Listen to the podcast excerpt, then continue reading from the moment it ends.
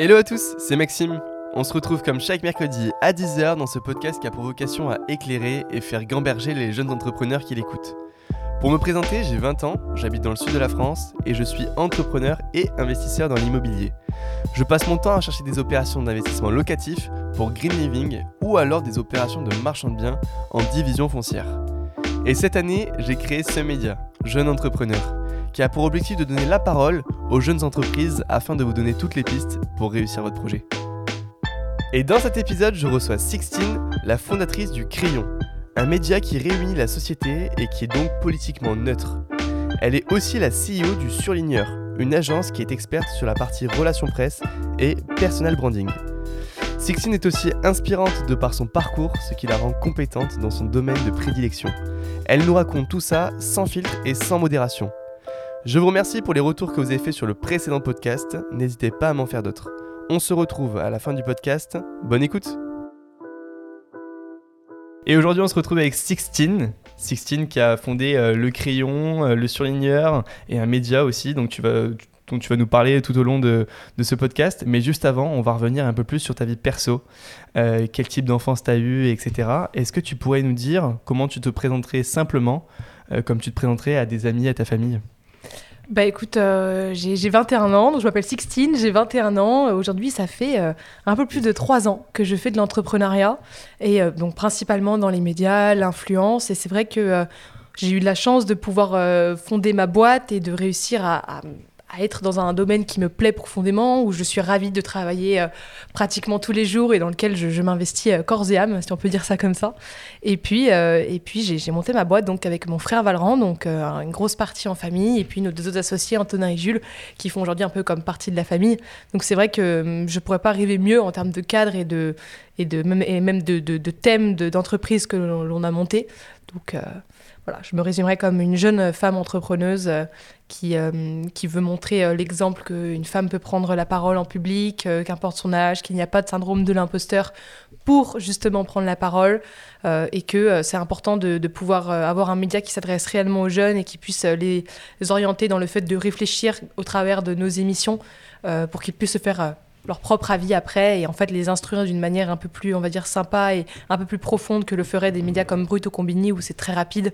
Euh, et comme on est dans un marché de l'attention qui est de pire en pire, nous au contraire on essaye de, de, l'améliorer en, en, ayant des contenus un peu plus profonds et un peu plus intéressants. Bien, ça fait, ça fait beaucoup de sujets sur lesquels on va aborder euh, juste après. Euh, si on revient un tout petit peu en arrière, comme je te le disais, dans quel cadre familial tu as évolué quand tu étais jeune? Bah, dans une famille, euh, on est très proches. Enfin, franchement, j'ai deux grands frères. Je suis très très proche d'eux. Je suis la dernière de ma famille, la petite cadette. Et c'est vrai que euh, j'ai eu la chance de, grandir dans un milieu où je n'ai jamais eu euh, besoin de travailler euh, en plus de l'école pour, pour pouvoir me nourrir le soir.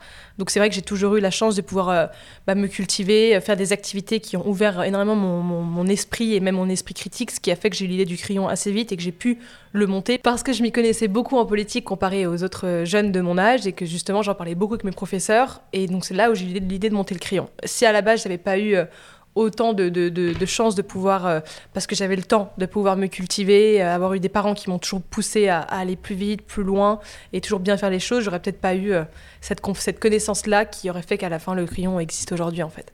Ok, et du coup tes parents ils font quoi dans la vie? Notre père il a toujours travaillé dans la finance et aujourd'hui il est, il est en pré-retraite et il écrit des bouquins.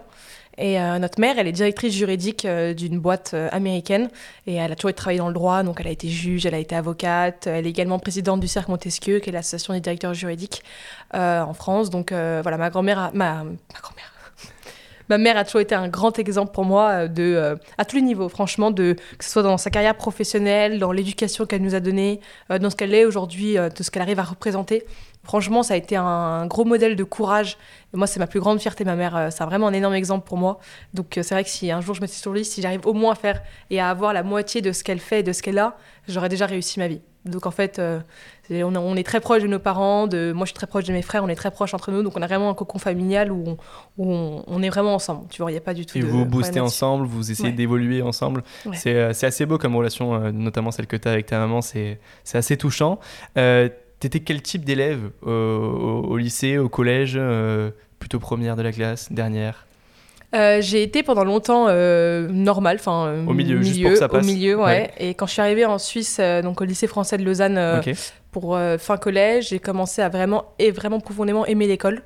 Euh, et à partir du lycée, euh, je suis devenue euh, première de classe. En première et en terminale, j'étais première de classe, toujours dans les trois premières. Il y a souvent deux trimestres sur trois où j'étais première de classe et un où j'étais genre troisième ou cinquième, tu vois, où je travaillais un peu moins que les autres.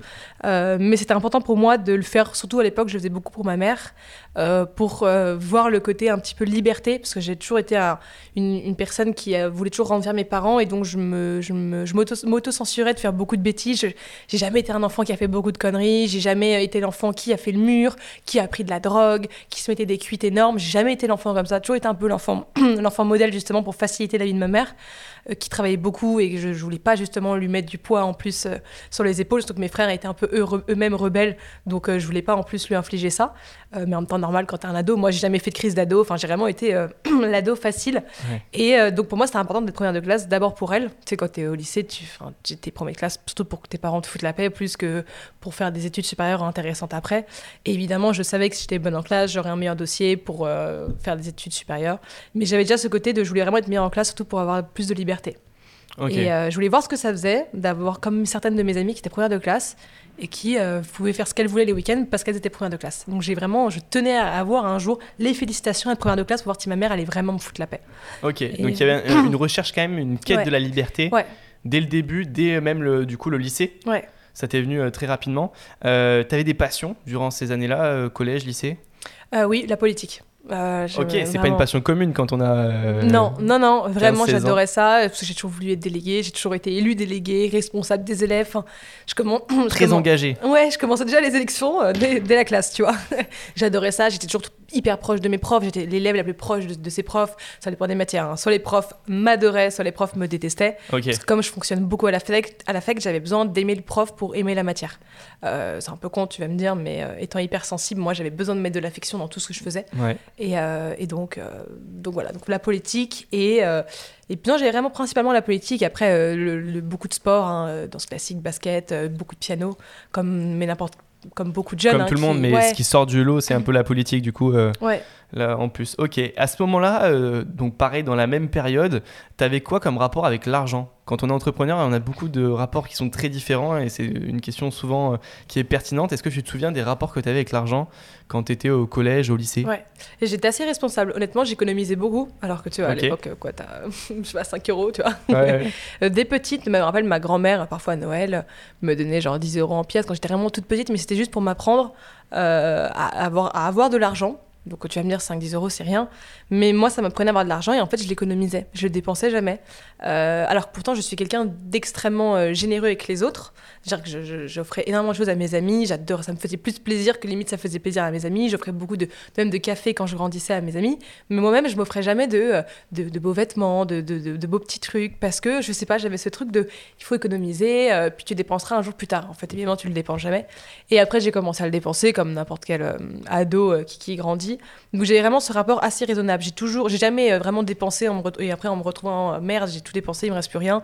J'ai toujours été assez organisée. Après aussi parce que je suis derrière de la famille, j'avais mes frères qui m'ont montré l'exemple avant, ma mère aussi, donc je savais que c'était beaucoup plus intelligent de le garder un peu pour plus tard, pour quand je sortirais, je ferais la fête, ça me servirait beaucoup plus que de le dépenser débilement dans des Playmobil ou des Lego quand t'es petit, parce qu'après ça te sert plus à grand chose. Ok, donc une éducation financière un petit peu aussi euh, de, par, euh, de par tes parents ou euh, juste par rapport à tes frères, par rapport à, Je, à- ouais. à- inné aussi? Je pense mes frères et puis euh, et puis euh, ouais puis également le, le divorce de tes parents. Enfin moi ça m'a appris beaucoup de choses parce que ça j'ai dû grandir vite. Donc tes parents sont divorcés, t'avais Ouais. quel âge J'avais 7 ans. sept ans Non, ils se sont séparés quand j'avais 7 ans, ils ont divorcé quand je suis arrivée en Suisse donc je devais avoir ouais 14 14 15 ans. Ok, ah oui, donc ça a été Ouais. un long moment aussi. C'était ouais, c'est pas été c'était pas très très difficile hein. Franchement bah, je pense comme n'importe quel enfant ses parents divorcent surtout à l'âge que j'avais 7 ans. Tu sais pas du tout ce que c'est que le divorce de tes parents. Tu entends un ou deux amis dans ta classe à l'époque qui ont les parents divorcés, mais tu ne comprends pas. En fait, pour toi, c'est impossible quand t'as un enfant que tes parents divorcent. Euh, Aujourd'hui, c'est une très bonne chose. Franchement, heureusement que c'est arrivé. Sinon, je pense que je ne serais jamais allée vivre en Suisse, qui ont été les meilleures années de ma vie. J'aurais sûrement jamais monté le crayon. Mais il y a eu beaucoup de choses négatives, évidemment. ça a été très très dur. Moi, je suis devenue hypersensible. J'ai toujours dû soutenir ma mère et mes frères. Ça nous a évidemment beaucoup et beaucoup lié entre nous, beaucoup plus. On est devenu un vrai socle familial entre nous, mais mais ça a été très difficile. Mais il y a également de gros points positifs qui en sont sortis. donc donc franchement, aujourd'hui, je je suis ravie que ce soit le cas comme ça. Oui, notre passé est ce qu'on est aujourd'hui finalement. Donc euh, évidemment que tu as su prendre tout le positif. Euh, sur certains aspects négatifs de ce que tu as vécu euh, lors de cette séparation, est-ce que tu vois des conséquences sur ton quotidien aujourd'hui? Bien sûr. Bien sûr. Euh, moi, je suis quelqu'un qui, euh, qui a pris beaucoup de poids. J'ai pris beaucoup de poids quand mes parents sont séparés. Et c'est pour ça que c'était pas évident pour mmh. moi de réussir à me mettre en avant euh, devant un public, c'est-à-dire sur les réseaux sociaux, parce que moi, je, me, je sais que je me vois pas de la même manière que les autres me voient. C'est-à-dire que je pense comme n'importe quel être humain. On ne se voit pas de la même manière que les autres, mais c'est-à-dire que moi, pendant très longtemps, je me voyais beaucoup plus grosse que je ne le suis. et en fait, c'était un. Et en plus, quand tu es une femme, dès qu'on te. La plupart du temps, dès, dès qu'on critique, c'est sur ton physique. On va jamais te critiquer sur tes propos. Bien sûr, ça peut arriver, hein, mais généralement, c'est sur ton physique. C'est pour ça qu'il y a peu de femmes qui veulent se mettre en avant parce que c'est pas évident.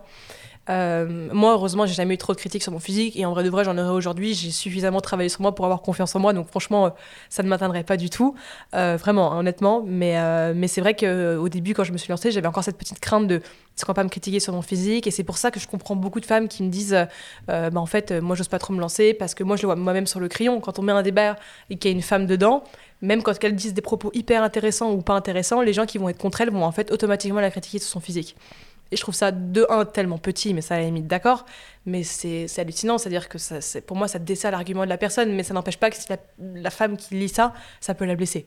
Et c'est pas et ça en fait ça c'est moi je trouve ça hyper contre-productif, hyper contre-productif et complètement immature, mais tu auras toujours des haters, tu auras toujours des gens qui voudront te nuire. Mm. Plus tu grandis, plus tu avances dans la vie, plus tu auras des gens jaloux qui vont qui voudront même te détruire.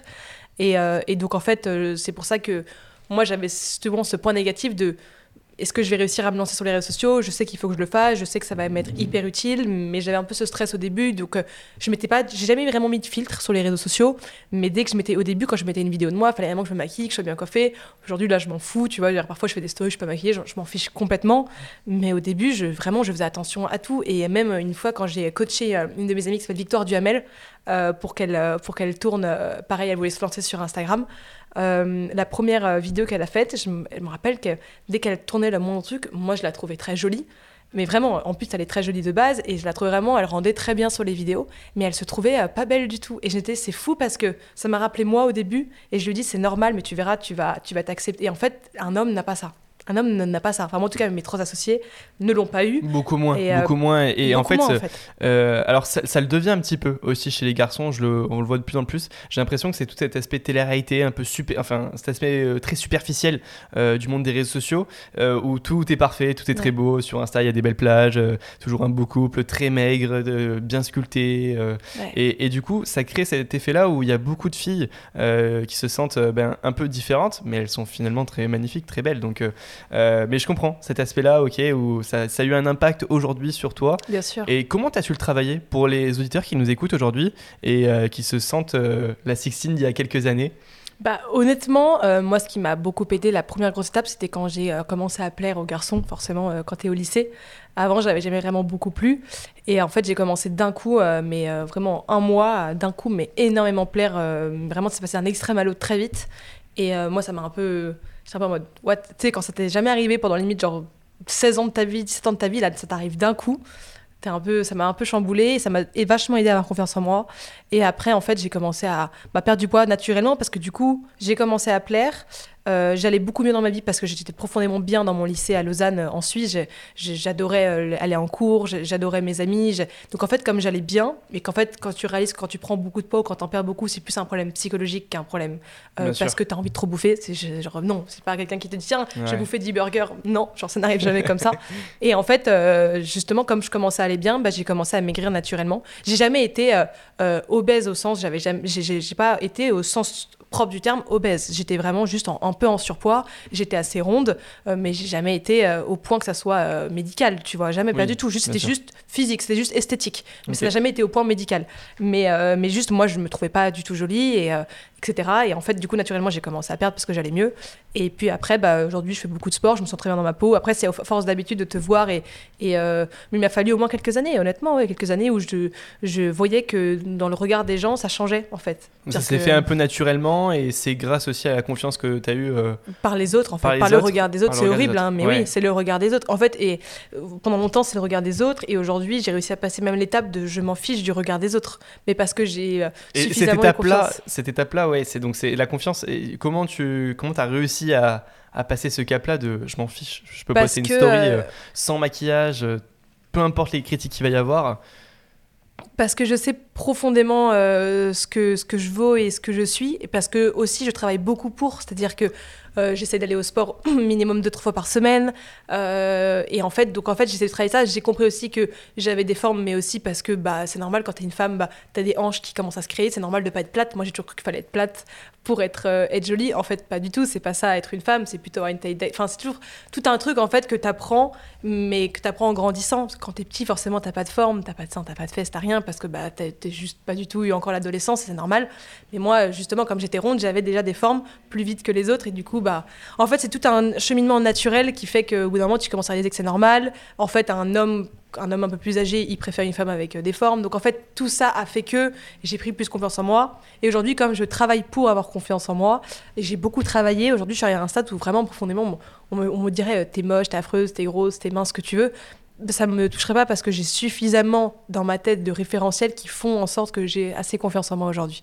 Ok, et souvent, euh, en plus, on, les critiques que tu vas voir, c'est les critiques euh, un peu miroirs des personnes. Euh, elles vont te renvoyer vraiment ce qu'elles ce qu'elles ont Complètement vrai, super mal vécu, etc. Et je le vois, alors moi je suis pas, suis pas très populaire, etc. sur les réseaux sociaux, mais les quelques retours négatifs que j'ai par rapport à ce que je mets, c'est exactement en fait ce qu'elles ont comme problème elles-mêmes. Et elles-mêmes n'arrivent pas à s'afficher, elles-mêmes n'arrivent pas à se mettre en avant, etc. Et par contre, elles vont te donner des conseils, elles vont te critiquer. Et cet aspect conseil, bon, je, suis ok, mais cet aspect critique, je le trouve vraiment dommage quand elles-mêmes n'y arrivent pas à, dépasser ça. Ah, mais c'est complètement vrai. Tu recevras, tu verras jamais de critique de quelqu'un qui est profondément bien et pas jaloux, en fait, généralement. Même quelqu'un qui peut ressembler à quelqu'un de incroyable et qui a la meilleure vie euh, du monde, s'il critique, c'est qu'en fait, intérieurement, euh, il y a quelque chose qui va pas, tu vois. Exactement. Ok, génial.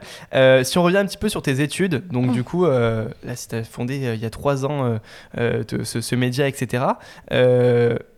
quelles, études tu as fait après ton, ton bac J'avais commencé à la Sorbonne en éco. Éco-G. et en fait, j'ai détesté, littéralement détesté. J'avais fait une petite dépression à ce moment-là. Enfin, en plus, j'étais. Donc, quand tu avais 18 ans Ouais, exactement. J'avais 18 ans. En plus, tu commences la contraception quand tu es une fille. Enfin, tout ce qui fait que en fait tu as des hormones complètement à l'ouest et donc en plus je débarque de euh, mon lycée euh, à Paris euh, c'était du coup un cadre un peu différent. Je perdais les mes amis avec qui j'étais. L'écho j'adorais pas forcément ça mais comme j'étais très forte en écho je m'étais dit que je ferais de l'écho mais en fait je détestais ça. Donc en fait il y a rien qui allait. Et donc j'ai arrêté la Sorbonne au bout de quatre mois et je suis rentrée dans une école de communication marketing digital. Euh, et ça m'a permis, en cours d'année, euh, il y avait une rentrée de février, une rentrée décalée, donc c'était parfait pour moi. Et en fait, j'avais beaucoup de temps libre, c'est-à-dire qu'il y avait des grosses périodes de stage à chaque, fin d'année. Et plus tu passais de deuxième, enfin, première année, deuxième année, troisième année, plus les périodes de stage étaient longues. Ce qui faisait qu'en fait, la première année, je ne l'ai pas faite au crayon parce qu'on n'était pas encore une société officiellement. donc je l'avais faite dans une agence immobilière à Londres. Euh, mais ensuite, j'ai fait les deux années de suite. Génial, ça a dû être une super expérience. Hein, ouais, ouais c'était cool. Vraiment, c'était très cool. J'ai adoré. J'étais à Londres, qui est ma ville préférée. Donc, euh, franchement, j'avais pas à me plaindre. Et après, je l'ai fait dans deux années de suite euh, au crayon. Donc, en fait, j'avais beaucoup de temps libre pour le crayon. C'est tout pour ça que c'était génial, ces études-là. En revanche, en termes d'études, ça ne m'a vraiment, mais littéralement, rien apporté. Et j'ai pas du tout rien Je ne recommanderais pour rien au monde. Pourquoi l'avoir continué? Tu vois, moi, j'ai commencé une école de commerce. Et au bout de quatre mois, je trouvais pas le sens de, de ce que, pourquoi j'allais dans cette école de commerce. tout le monde était plutôt boîte de nuit, etc. Où moi, j'étais pas du tout dans le même délire qu'eux. Et du coup, j'ai arrêté, arrêté cette école de commerce. Euh, pourquoi tu as, pris le, le, as fait le choix de continuer?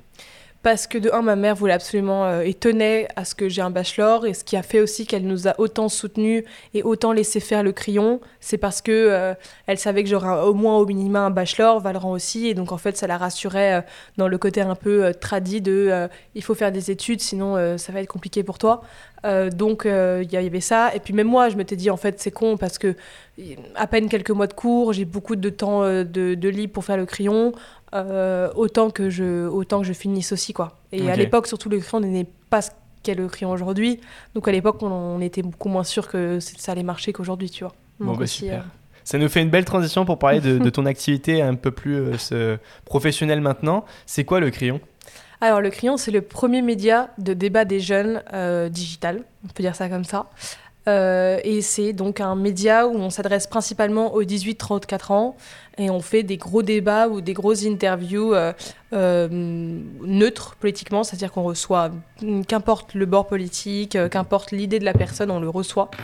Et surtout, euh, ça permet, grâce à nos émissions, que les jeunes qui nous regardent puissent se faire leur propre avis et leur propre euh, point d'analyse. C'est-à-dire que nous, on tient à ce que, mettons, s'il y a un débat, les deux débatteurs n'essayent pas de se convaincre entre eux, mais essayent plutôt de convaincre et d'expliquer leur propre vision au public. Ce qui change d'ailleurs vachement le débat, parce que la plupart du temps, dans un débat, les gens essayent de convaincre l'autre. Et en fait, euh, pour que ça marche bien, il faut essayer de convaincre le public qui t'écoute plus qu'essayer de convaincre l'autre, ce qui fait que tu aborderas pas, en fait, de la même manière et tu n'auras pas les mêmes euh, types de langage. Euh, donc c'est plutôt assez intéressant. Et on a également euh, deux agences à côté, euh, donc qui font partie du Crayon. Donc on a le Surligneur, qui est notre agence de relations presse, mise en relation et développement de la marque personnelle, principalement d'entrepreneurs, que je gère au quotidien. Et on a le Pinceau que gère mon associé Jules, qui est notre agence d'influence, d'intelligence économique et en gros, en gros de grosses actions coup de poing pour mettre en avant une marque ou une entreprise sur les réseaux, avec ou non des campagnes avec des créateurs de contenu. Et ça, on travaille plutôt avec des grosses entreprises euh, comme BNP, Sciences Po, Google, etc. Donc, euh, donc voilà, ça c'est plutôt ce Ok. que fait le crayon aujourd'hui. Euh, et puis là, on est, en, on est en pleine, on est en pleine, on est en plein développement de croissance externe, etc. J'en parlerai un peu plus quand ce sera officiel, mais, mais là, on est en, on est en grosse, grosse croissance et grosse évolution. ouais. Ok, ça marche. Pour, euh, pour être clair sur, sur euh, le média, euh, est-ce que vous avez une, vous pouvez- vous arrivez à vous tirer une rémunération de cette activité-là ou c'est juste un effet levier qui vous permet euh, d'avoir euh, des clients qui vont venir sur le surligneur, sur le pinceau. Euh, par exemple, moi sur le podcast là, réellement, moi j'ai eu un sponsor pendant quelques quelques mois. Aujourd'hui, c'est enfin c'est la première fois qu'on sort le podcast du coup sans sponsor et ça nous apporte des clients pour d'autres choses. Par contre, le média est en lui-même pas rémunéré. Alors, nous, on est rémunéré par du brand content, euh, du sponsoring, des ads, etc. Ok. Euh, mais c'est vrai qu'aujourd'hui, on a- on n'y a pas beaucoup prêté attention. C'est-à-dire que on fait des partenariats, mais dire, on ne cherche pas nous-mêmes à. On va pas voir nous-mêmes des marques comme euh, ferait n'importe quel média pour négocier des, euh, des partenariats. C'est vrai que souvent, ça vient à nous. Euh, et en fait, on fait attention, assez attention avec qui on travaille. Parce que comme on est profondément neutre politiquement, il faut vraiment voilà, s'affilier avec une marque avec laquelle ça correspond. Euh, on, on va commencer de plus en plus à, à, à- à ouvrir les possibilités d'en faire. C'est vrai que pour l'instant, on n'y était pas tellement plus que ça consacré. Nous, à la base, quand on a lancé le crayon, euh, Enfin, on pensait pas que ça donnerait ce que c'est aujourd'hui. On pensait pas qu'on lancerait des agences. On pensait même pas qu'on aurait un système économique. Enfin, on n'avait rien de prévu de tout ça. C'était vraiment, c'est fait au fur et à mesure, quoi. Tu vois, c'était pas du tout en mode tiens, alors on a tel business plan, on va faire tel truc. Enfin, on est complètement autofinancé. Enfin, on a tout fait de A à Z tout seul. Et donc, en fait, on n'avait jamais rien vraiment planifié. Donc, le média est tout juste, on va dire, rentable par rapport aux coûts qu'il a. Mais quand même, un média, ça a beaucoup de coûts. Euh, de matériel, d'équipe, de, enfin c'est très cher. Euh, c'est principalement les agences, nos deux systèmes économiques, c'est justement avec les, les compétences qu'on a apprises pour développer les médias et développer nos propres personal branding qu'on met justement ça en avant pour des clients, euh, ce qui, qui est plutôt euh, qui est plutôt voilà, rémunérateur pour tout le monde, ça fait gagnant pour tout le monde. Donc Ok, Voilà. ça marche. C'est hyper étonnant ce que tu dis parce que du coup, la, la première idée c'était directement le média, mais quand vous avez lancé ça, le but c'était pas forcément de gagner de l'argent? non, pas du tout. Et euh, c'était quoi si on voulait gagner de l'argent, je pense qu'on n'aurait pas fait, on aurait fait autre chose. Ouais. Ouais. C'est hyper drôle parce que quand on est entrepreneur, normalement, euh, on regarde aussi et surtout l'aspect financier. Euh, Ouais. Là, c'était pas du tout ta motivation. Non, non, à la base, non. Enfin, votre motivation. Non, non, à la base, pas du tout. Et, euh, et, comment vous pensiez vivre, etc. Vous pensez, vous pensez que c'était Mais à la base, à on côté goûtait même, même pas, même pas forcément le faire à plein temps. Enfin, je te dis, en fait, on l'a lancé petit à petit et c'est euh, un jour, on a commencé à, à faire des, des, des prestations de production de visuels parce que du coup, comme on était un média, on avait tout le matériel nécessaire, les, les compétences pour faire des bonnes vidéos de qualité. Ok. On a commencé même à parfois faire des petites pubs, des petits teasers pour d'autres d'autres startups et d'autres boîtes. Et en fait, quand on s'est rendu compte qu'on le faisait et en plus on le faisait bien, on s'est dit, ok, bah c'est. Enfin, autant qu'on commence à le faire un peu. Et après, euh, ouais, et donc c'est comme ça qu'on a développé le truc. On a arrêté la production de visuels parce que euh, c'est trop, euh, c'est trop peu rentable, contrairement au temps que, enfin, contrairement au, prix que ça coûte, au temps que tu y passes, c'est trop peu rentable, Ok. euh, trop compliqué. Donc, dans le sens, tu as trop d'allers-retours. les clients, en fait, ont une certaine imagination de ce qu'ils veulent. Et toi, même si tu expliques le mieux possible et que tu as l'impression que vous êtes compris, tu ne pourras jamais être dans leur tête, ils ne pourront jamais être dans la tête. Donc, en fait, à la fin, c'est pas exactement comme ce qu'ils attendaient ou inversement. Donc, il y a trop de. C'est trop compliqué comparé à ce que ça coûte. parce que ça rapporte. Donc on, a, on est plutôt passé sous les modèles de, du surligneur et du pinceau d'influence et de relations presse en fait. Ok, ça marche. Par rapport aux médias qui est neutre, euh, est-ce que c'est pas difficile? Parce que j'imagine que tu as des convictions politiques aussi, vu que étais hyper enfin, tu t'intéressais vachement à ça durant ta période scolaire, etc. Euh, j'imagine que tu soutiens plus ou moins un parti? Euh, à titre perso? À titre personnel. Euh, est-ce que c'est dur, sans parler de ce parti-là, hein, mais est-ce que c'est dur de des fois aller d'interviewer quelqu'un qui qui n'est pas du tout de ce parti-là, qui est même à l'extrême opposé de ce parti-là, etc. Est-ce que tu as une difficulté à, à te dire des fois, j'aimerais bien ne pas être neutre, j'aimerais bien participer au débat et donner clairement mon opinion? Euh, en vrai, non, c'est pas du tout, du tout, du tout compliqué. Euh, déjà, on est, on est quatre, on a tous les quatre euh, des idées politiques différentes, donc déjà, c'est beaucoup plus pratique pour penser, pour être sûr de bien penser à tout le monde, de bien penser à chaque entre guillemets camp politique, même s'il y en a deux, même si c'est en train un peu de, d'exploser, donc il y a plus tellement de camps. Il y en a beaucoup, ouais. Voilà. Clairement. même pour penser à différents types de personnalités, à différents sujets, comme on est vraiment tous de bords différents, au moins là-dessus, on n'oublie personne, ce qui est déjà plutôt génial, et on est même ravis d'ailleurs d'être autant différents entre nous. Et à titre perso, non, moi franchement, euh, euh, je suis, moi je suis hyper ouverte d'esprit, euh, mais vraiment très très très très ouverte d'esprit. Je suis pour avoir le plus de liberté possible. Donc en soi, je suis, c'est-à-dire que moi tu me mets même quelqu'un où je suis en profond gros désaccord avec la personne, jamais je ne changerai d'avis, sauf si vraiment elle me dit quelque chose que je, pourrais d'accord, mais je ne changerai pas forcément d'avis. Et juste ça, ça me fait rigoler ou ça va un peu m'énerver sur le coup, mais en fait moi c'est pour mon média que je, je reçois la personne, donc en fait je, même je suis ravie de recevoir cette personne-là, même si je suis pas d'accord avec elle. Ne va pas empêcher que la personne peut être hyper sympa, hyper intéressante, hyper cultivée, hyper intelligente. Euh, donc en fait, et ça c'est souvent ce que les gens oublient dans la politique, c'est qu'ils pensent quand ils sont pas d'accord sur, des points fondamentaux, l'autre personne est conne et l'autre personne, ils pourront jamais s'entendre avec. Euh, moi j'ai des amis euh, mais très proches de moi qui sont mais à l'opposé en termes d'idées. Et ça n'empêche pas que ce sont des personnes mais brillantes et, et, hyper sympas de, passer des moments avec eux. Et en fait, c'est ça qu'on aime avec le crayon, c'est que même souvent les, les invités entre eux quand ils sont en débat, t'as l'impression qu'ils vont se déchirer sur le débat. Et en fait à la fin limite ils vont limite boire un café ensemble après tu vois. C'est déjà arrivé d'ailleurs. Et c'est énorme parce que t'es en mode en fait ils réalisent eux-mêmes que c'est pas parce qu'ils sont pas d'accord qu'ils ne pourraient ne pas s'entendre. Et c'est aussi ça qu'on aime avec le crayon c'est le fait de réunir des gens profondément différents et c'est comme ça pour nous qu'on arrivera on estime un jour à réunir la société c'est au travers du débat. De faire exploser ces bulles idéologiques qui s'éloignent de plus en plus c'est l'impact que vous voulez avoir? Ouais exactement. Nous on veut réunir la société en fait. On estime que tu vois là, tu as, as, des bulles idéologiques qui s'éloignent de plus en plus parce que les extrêmes montent de plus en plus et qu'avec l'information, le, le taux de, de, de la concentration qui baisse, l'information qui part dans tous les sens, les, extrêmes qui montent de plus en plus. L'abstention qui augmente L'abstention qui augmente aussi parce qu'en fait, euh, plus rien ne convient. Voilà, exactement. Euh. S'éloignent de plus en plus et en fait, à la fin, ne, discuteront même plus ensemble et ça risque en fait de détruire la société et de beaucoup trop la diviser. Nous, on veut justement réunir ces bulles, les faire s'exploser et discuter entre elles pour justement trouver des solutions et s'écouter en fait. et s'écouter. L'impact du média, il est franchement, il est génial. Si on revient sur, euh, sur le surligneur et, sur le pinceau, c'est quoi l'axe de différenciation? Parce que j'imagine que des relations, euh, enfin des agences de relations presse, etc. Euh, il y en a énormément. Enfin, c'est quoi l'axe de différenciation majeur que vous avez décidé de prendre?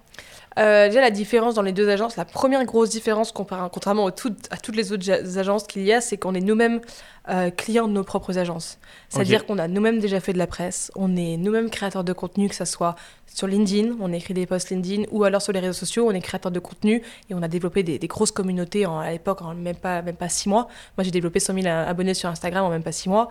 Euh, là, LinkedIn, euh, j'ai fait 10 000 abonnés en genre 5-6 mois, même pas. En fait, on est nous-mêmes clients de nos propres services, qui fait que en fait, on, est plus légitime que la majorité des autres agences pour justement pouvoir développer euh, euh, ces, spécificités-là pour nos clients.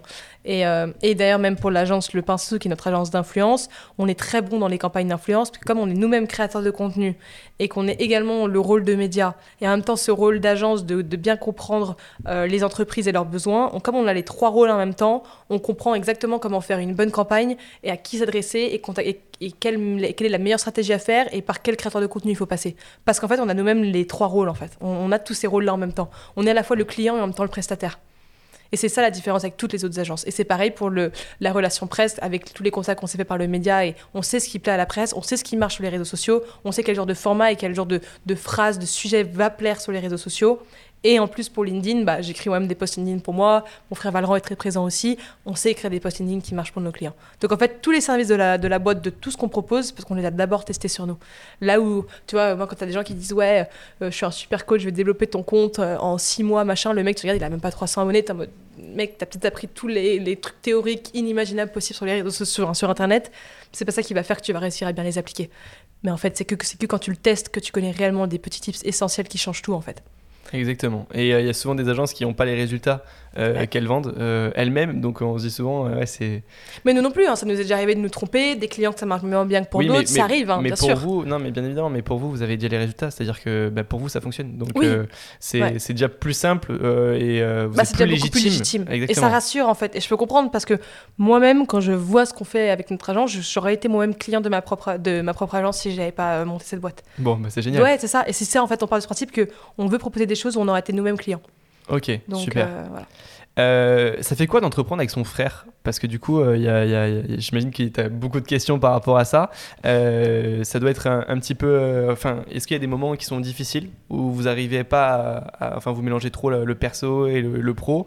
Et est-ce que vous êtes bien répartis aussi Il y a beaucoup de questions. Dans, non, t'inquiète. Tu prends tout et tu fais ce que tu veux. écoute, non, franchement, bah, c'est génial. Hein. Moi, je n'aurais pas pu rêver mieux. Surtout quand, euh, tu vois, quand, quand je me suis lancée aussi jeune que ça, je ne pense pas que j'aurais réussi à le faire toute seule ou avec d'autres associés, euh, ou aussi bien, parce que euh, Valran est quelqu'un de profondément intelligent. Genre moi, vraiment, Valran est, est quelqu'un qui m'a qui, qui toujours fasciné par son intelligence, et surtout le côté, il est tellement créatif. Tellement créatif, tellement... tellement puissant dans ses réflexions, ce qui fait que très facilement, c'est facile de bosser avec lui parce que il t'écoute beaucoup, il se remet facilement en question, euh, il a assez vite des idées qui arrivent. Donc en fait, euh, y a un moment, il y a un truc où il faut plus voter, on bouge assez vite. En fait, on perd pas beaucoup de temps. Et ça, c'est assez génial euh, de bosser avec son frère là-dessus parce que moi, j'ai une confiance aveugle en lui, il a une confiance aveugle en moi. Donc en fait, tu gagnes beaucoup de temps là-dessus. Même s'il est plus âgé que moi, il m'écoute beaucoup. Enfin, tu quand même assez, assez génial là-dessus, beaucoup de confiance même quand tu discutes avec un client, euh, donc c'est très pratique. Et on arrive très bien à se répartir les rôles, même avec les, même avec les deux autres, même avec Antonin et Jules, franchement, on, a mis du temps à trouver euh, où on était profondément bon. Euh, je pense, ça se trouve peut-être que dans un an, on changera encore de ce qu'on fait aujourd'hui. on a tout testé aujourd'hui dans, dans, ce qu'on fait dans la boîte, tous les, rôles de notre équipe, on les a tous faits. Et du coup, aujourd'hui, qui fait quoi? Alors, Antonin, donc, il s'occupe du média, c'est le rédacteur en chef du, crayon. Ok. Jules, il, il gère le, le, pinceau, donc c'est le directeur du pinceau. Moi, je suis directrice du surligneur et Valran, on va dire qu'il euh, s'occupe euh, à la fois de, des projets annexes, donc comme l'application Elise qui avait été le titre dans la présidence dernière, la Founders Night, etc. Et également les, les, les, projets de demain du crayon, c'est-à-dire euh, tout ce qui nous sert de croissance externe et tout ce qui fait évoluer le crayon au long terme. Donc, si un jour on fait une levée de fonds, bah, il s'occupera de la levée de fonds. Enfin voilà, ce genre de trucs qui font qu'il n'a pas besoin d'être au quotidien sur le crayon, mais il est plutôt sur le demain. Là où nous, tous les trois, on est plus sur le aujourd'hui. Et moi, je suis en train de pivoter plus sur le demain, là, justement, en ce moment. Pour, Ça marche. pouvoir faire plus d'intelligence collective, etc. RD, etc. Et euh, vous euh, vous rassemblez aussi euh, régulièrement tous les quatre pour prendre des, décisions. Comment ça se passe sur Est-ce qu'il y a trois boîtes, trois entités? Vous êtes chacun réparti un peu pareil Comment ça se passe l'organisation? Bah, On est sur la même entité, enfin juridiquement on est sur le crayon, Ok. la même, entité là-dessus. En revanche, ça a trois images de marque et trois marques différentes parce que c'est clair pour tout le monde. surtout sur les réseaux sociaux, quand tu essaies d'expliquer ce que tu fais, si tu es en mode tout est, tout est sur le même nom, mais il y a des services différents, c'est beaucoup plus galère pour tout le monde. Et, euh, et en fait, euh, on essaie de se réunir euh, au moins deux fois par semaine. Généralement, c'est le lundi soir et le vendredi soir. Euh, on se fait des petites réunions entre nous, on débriefe les nouvelles de la semaine, on fait circuler l'information. On a du mal à se retrouver tous les quatre réunis à moment de la semaine, sauf s'il y a un truc spécifique pour, mais sinon on a du mal. On se croise dans des couloirs ou des trucs comme ça, mais euh, déjeuner, il y a toujours quelqu'un qui a un déjeuner. Euh, moi, Valorant et moi, on bouge très souvent déjeuner à l'extérieur, rencontrer des gens, revoir des amis entrepreneurs, enfin bouger. Valorant et moi, on est très très souvent en mouvement. Jules l'est beaucoup et Antonin est, pas mal ici avec la, la team média, etc. Donc on a du mal à être très souvent ensemble, mais on se fait quand même évidemment des réunions. Euh, on aime bien euh, voilà, circuler l'information, demander de l'aide, des conseils, des avis, euh, voilà, réfléchir ensemble, un peu de créativité collective, on fait ça. Et comment vous êtes connus tous les quatre? Alors ton frère, j'imagine que... Alors bah, vraiment, on s'est connus à la naissance. Pas très compliqué. à ma naissance. non, alors Jules, bah, il sort avec Louise Aubery, donc My Better Self. qui est une féministe, bon, une influenceuse féministe. Et elle était, elle connaissait Valran quand ils étaient au lycée, donc c'est comme ça qu'ils étaient potes. Et bah, un jour, elle s'est mise en couple avec Jules, donc elle a présenté Jules à Valran. Et Antonin, Antonin c'est par un ami en commun de Valran qui se sont présentés à une soirée également. Donc, Ils sont connus, ok. Ouais. Ça marche. Est-ce que tu as rencontré des euh, difficultés à développer le, projet, à développer euh, le, média ou même les autres sociétés? On en a évidemment eu comme, comme toute personne qui lance une boîte, on n'en a jamais eu d'énormes au point, euh, au point de, vraiment se poser la question de est-ce qu'on continue ou pas, non, jamais. Euh, on a évidemment eu, tu vois, parfois, des, euh, que ce soit sur le média, des, une qualité horrible, un problème de son, un invité qui annule au dernier moment. T'as déjà eu plein de petits problèmes comme ça qui, franchement, sont très chiants et au bout d'un moment, même psychologiquement, c'est lourd parce que t'es en mode putain, je.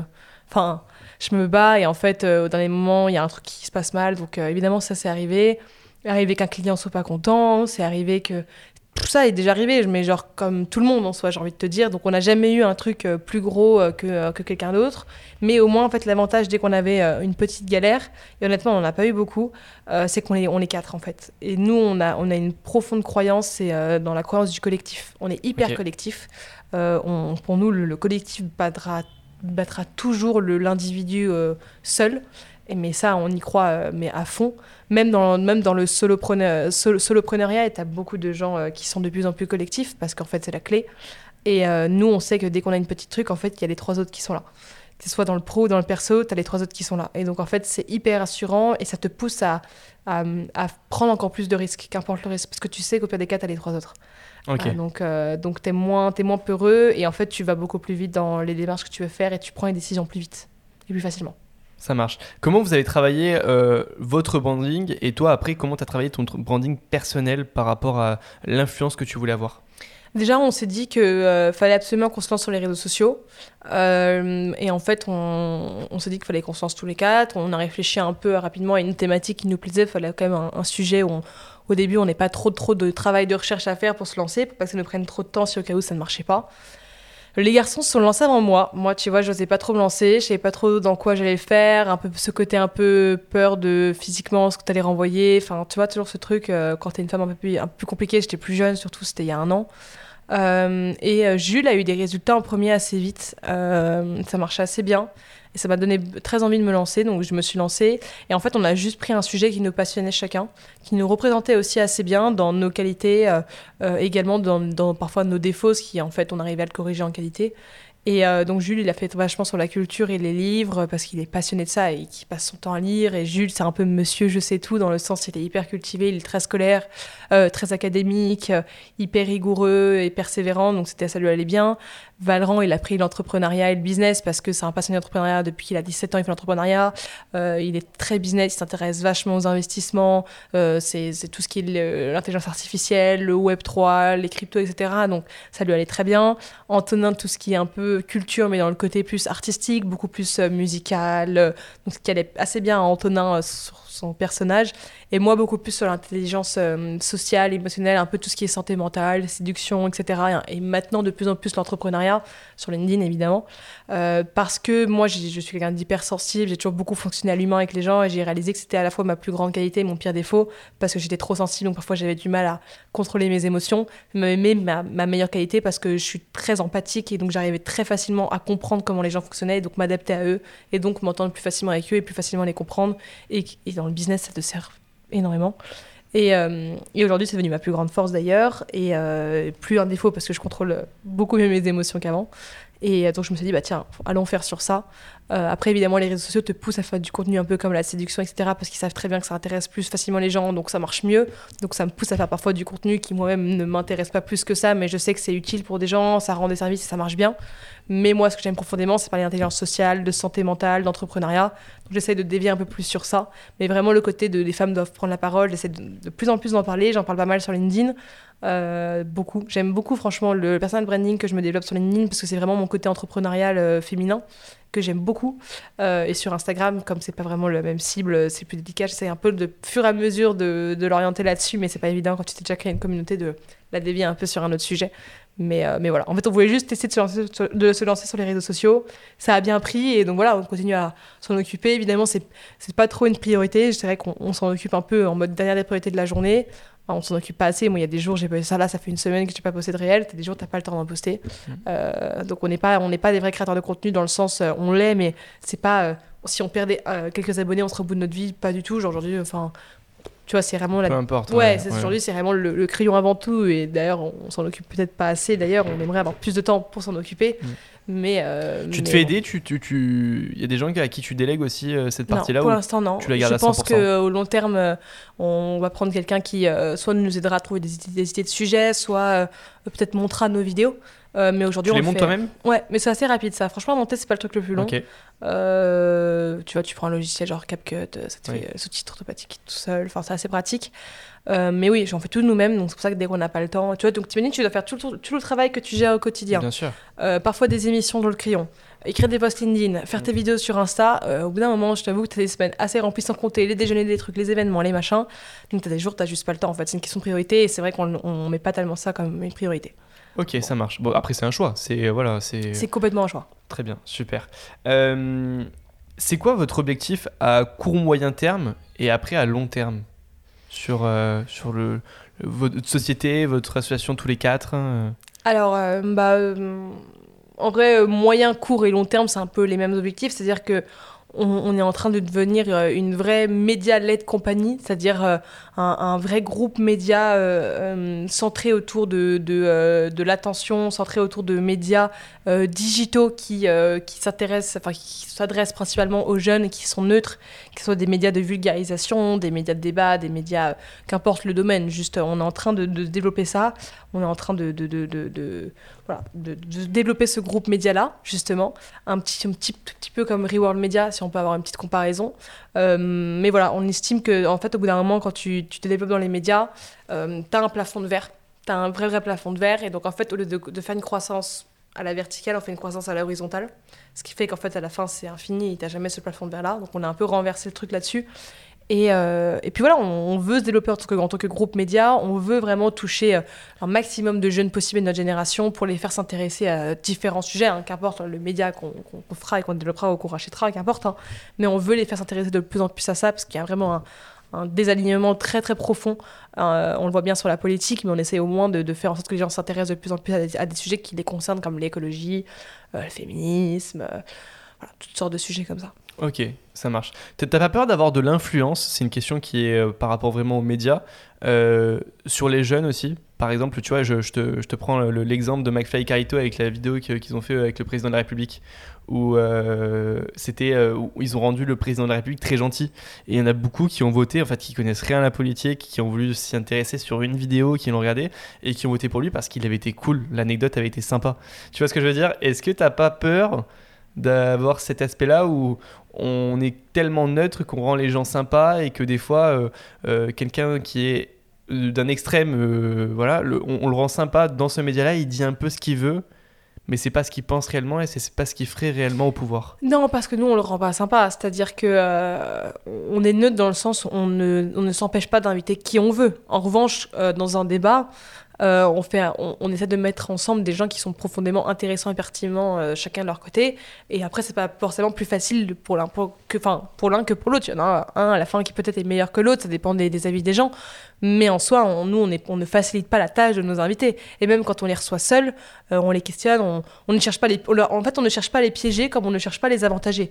Si on les reçoit, c'est qu'on estime qu'ils ont quelque chose de profondément intéressant à dire sur un sujet qu'on a décidé de traiter.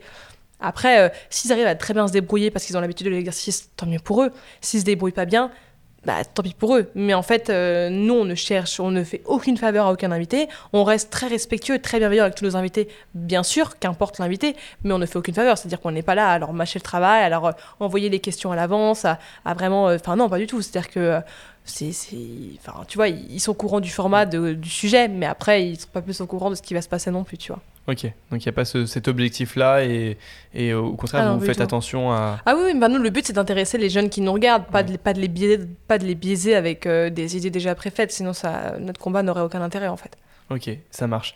Euh, T'as une roadmap perso, toi, ou que- comment tu te vois dans, dans 5-10 ans euh, plus tard Oui, j'ai évidemment des, des, objectifs et je sais à peu près ce que je ferais ou ce que j'aimerais faire. Après, ce qui souvent compliqué avec cette question, c'est que je le remarque que déjà trois mois dans l'entrepreneuriat, tu as beaucoup de choses qui changent. Tout change très Énormément, vite. Énormément, parce qu'en fait, tu vas plus vite que la majorité des secteurs euh, qui existent, tu apprends plus vite de choses, tu te remets plus facilement en question, tu dois bosser beaucoup, donc plus vite. Donc en fait, euh, pour moi, trois mois d'entrepreneuriat, tu as l'impression d'avoir vécu une année entière de quelqu'un de normal.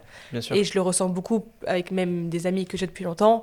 La différence qui commence à se créer de plus en plus euh, est assez flagrante parce que j'avance très vite. Et c'est normal. Mes amis sont encore dans les études, c'est tout à fait normal. Ils ont 21 ans. Donc, euh, c'est plus moi qui, est, qui suis un peu un, alien plus mm. que eux, euh, qui sont des aliens. Mais en fait, euh, je passe ma vie avec des gens plus âgés.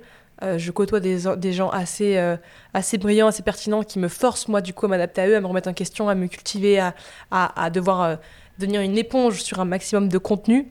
Ce qui fait qu'en fait, moi-même, dans ma tête, j'ai pas l'impression d'avoir 21 ans, ni d'avoir la vie de quelqu'un de 21 ans. Donc, euh, de me dire dans 10 ans comment je, où je me vois, je sais que j'ai envie un jour d'animer le débat du second tour de la présidentielle sur mon propre média. Ça, je sais que j'ai envie de le faire. Étant une passionnée de politique, ça a toujours été l'un de mes plus grands rêves. J'ai toujours voulu faire ça. Donc, ça, je, je, pense qu'un jour, on arrivera à le faire. Je n'ai pas de doute et, et euh, j'aurais hâte de le faire. C'est mon premier gros objectif de vie. Après, je sais aussi que j'ai envie de vivre euh, à Londres. Mais donc, on verra peut-être si j'y habiterai ou pas. Est-ce que plus tard, je montrerai, montrerai d'autres boîtes ou est-ce que je resterai toujours dans le crayon? Est-ce qu'on aura revendu le crayon si un jour on le revend? Euh, Est-ce que du coup, je montrerai un autre média ou je, ça se trouve, je changerai complètement d'industrie? En tout cas, ce qui est sûr, c'est que je ne deviendrai jamais salarié. Je ne pense pas, honnêtement. Peut-être que ça va changer, mais je ne pense pas que je deviendrai euh, un jour une salariée dans une grosse boîte, c'est impossible. Maintenant que j'ai découvert euh, l'entrepreneuriat, la liberté que ça apporte, Bien sûr. Euh, je, ça c'est impossible. En revanche, est-ce que un jour je vais remonter une boîte? Est-ce que je vais être à l'initiative d'une autre boîte que je monte? Est-ce que je vais rejoindre un projet en cours? Est-ce que je vais euh, finalement travailler à mon propre compte et à développer à fond mon image personnelle? Peut-être mettre en avant des, des, énormes conseils ou des énormes tips que j'ai appris, des retours d'expérience? J'en ai aucune idée. En revanche, ça restera je pense toujours dans tout ce qui est l'influence, les médias, euh, et l'entrepreneuriat, ça c'est sûr. Après, où exactement, c'est trop compliqué. ça va tellement vite et ça change tellement rapidement, on le voit avec l'intelligence artificielle, avec tout ce qui se passe. Ouais, ça se trouve, on n'aura même plus besoin d'être humain dans 10 ans, tu vois. Non, enfin, quand même, mais c'est vraiment, c'est pas, pas bien, même quand je repense à 3 ans en arrière, j'aurais jamais cru qu'on en serait là où on en est. Mais jamais. Eh ben, J'ai une, question par rapport à, l'intelligence artificielle. Est-ce que vous l'utilisez en tant que média, l'intelligence artificielle? Non. Et en fait, euh, pour vous moi. interdisez de l'utiliser? Non, c'est qu'on l'utilise pas assez encore. Euh, pourquoi? Parce que on on est tellement dans le rush que je pense qu'on ne, on ne s'y est pas encore assez euh, concentré, euh, mais je vais même consacré, concentré. Mais euh, il faudrait, parce que pour moi, c'est au lieu de faire front et de, vouloir combattre l'intelligence artificielle ou à l'inverse, vouloir trop l'utiliser et se faire remplacer, pour moi, il faut, faut, faut, travailler ensemble. il faut travailler ensemble parce que l'intelligence artificielle sera toujours largement meilleure que l'être humain sur mais la majorité de, compétences et de beaucoup de domaines. En revanche, il y a d'autres endroits où l'être humain ne pourra jamais euh, se faire battre par rapport à l'intelligence artificielle sur le côté des émotions, l'humain, l'empathie, euh, qu'un robot ne pourra jamais réellement avoir, ou alors peut-être, mais pas maintenant. Donc pour moi, il faut l'utiliser pour travailler ensemble. Aujourd'hui, on ne l'a pas du tout fait. Je pense qu'on devrait beaucoup plus l'utiliser. Ça nous ferait gagner, je pense, beaucoup de temps et beaucoup de, d'équipes de, en moins, c'est-à-dire beaucoup de problèmes de recrutement que ça nous enlèverait, parce que ça restera quand même meilleur que la plupart des gens que tu peux embaucher en termes de connaissances, de savoir et, de compétences, ce qui est d'ailleurs l'objectif de, de, ça, mais, euh, mais malheureusement pas assez encore. Ok, bah, tu vois, j'ai une question parfaite sur le management aussi. Comment tu t'en occupes aujourd'hui? Euh, Comment vous avez euh, décidé de recruter les, les premières personnes? C'est des personnes qui sont aussi jeunes, je l'ai vu euh, un petit peu tout à l'heure. c'est une volonté de, de, rester un petit peu un média jeune avec des personnes jeunes? Ouais, bah, honnêtement, la moyenne d'âge, je pense que c'est 24-25 ans. La personne la plus âgée, elle a 36 et la plus jeune, c'est moi, 21. Donc, donc honnêtement, le recrutement, c'est pas hyper évident dans le sens où on, les, franchement, au début, on a commencé avec des gens euh, d'amis d'amis. Hein, ça s'est fait comme ça, forcément. Euh, et après, euh, il y a eu des gens qu'on a eu le miracle de découvrir par, parce qu'ils ont postulé. là, je pense notamment à, Mathilde, qui est la bras droit d'Antonin, qui, qui gère tout le côté prod, médias, etc qui est vraiment est géniale et elle c'est parce qu'elle a postulé et qu'on l'a prise après tu as des gens comme, comme Manon qui est un peu la manageuse générale des, des, deux agences euh, elle, par exemple, euh, c'est parce que c'était l'amie d'un de mes amis.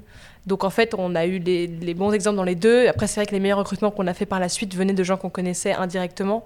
Mais en soi, c'est pas évident. pas évident de, manager quand tu es la plus jeune, pas évident de recruter des gens bons juste au travers de quelques entretiens, tu as du mal à réellement savoir si ça va de un matcher avec les valeurs de la boîte et de deux, euh, est-ce qu'ils vont profondément être bons Donc euh, ça nous est déjà arrivé de faire des erreurs de recrutement, bien sûr, comme tout le monde. Euh, à chaque fois, ça se finissait très bien, donc tant mieux. Parce que souvent, les gens partaient de même. Parce que franchement, si quelqu'un se sent pas bien avec les valeurs de la boîte, ils sentent. Parce que tu sais, quand c'est une startup, c'est pas la même chose qu'une grosse boîte. les gens sont beaucoup plus souvent ensemble. C'est, Là, vous viviez, pour, pour décrire un peu aux gens, vous êtes dans un appartement où les trois fondateurs vivent. Euh, dorment, etc. La, nuit. Mais la journée, voilà, c'est tout activé, c'est tout en open space. C'est génial comme mode. C'est un mode très ouais, c'est un bureau la journée en fait. Ouais. C'est ça. Mais euh, par contre, euh, du coup, oui, il faut s'y sentir bien. Il faut s'y sentir à l'aise, j'imagine. Et... Ça, franchement, tout le monde est hyper à l'aise. parce que les, bureaux, le salon et tout, c'est très pratique, c'est fait pour. mais c'est juste que parfois, tu as des gens, le modèle startup ne leur convient pas et ils préfèrent le modèle grande entreprise. quoi. Donc ça dépend des gens. Ça marche. Euh, une question euh, plus personnelle euh, pour, pour avant de, de, clôturer un peu le podcast et de le conclure.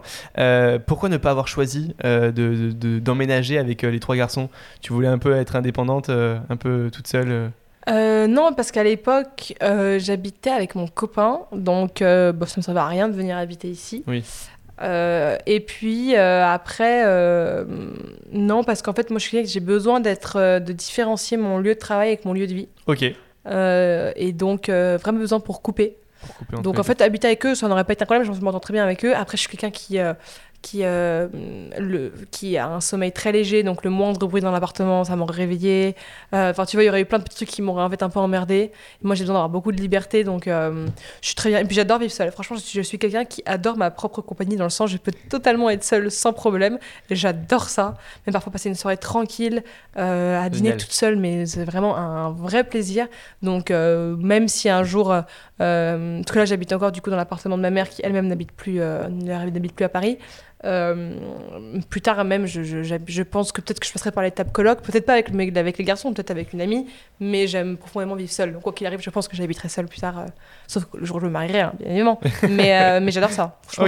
quand tu es tout le temps avec des gens toute la journée, même si j'adore être avec des gens parce que je suis une grande extravertie, j'aime beaucoup être seule aussi, tu vois. Je pense qu'on est tous un peu introvertis en fait au fond, même si t'en as qui sont plus que d'autres, mais on aime tous quand même être seul au bout d'un moment, tu vois. Donc Écoute, génial. Est-ce que tu aurais, euh, c'est la fameuse question de fin, euh, la question que je pose à tout le monde, un conseil à donner à un jeune entrepreneur qui nous écoute aujourd'hui, euh, que tu aurais aimé qu'on te donne il y a trois ans quand tu as lancé le crayon ou quand tu t'es lancé à 100% dans l'entrepreneuriat?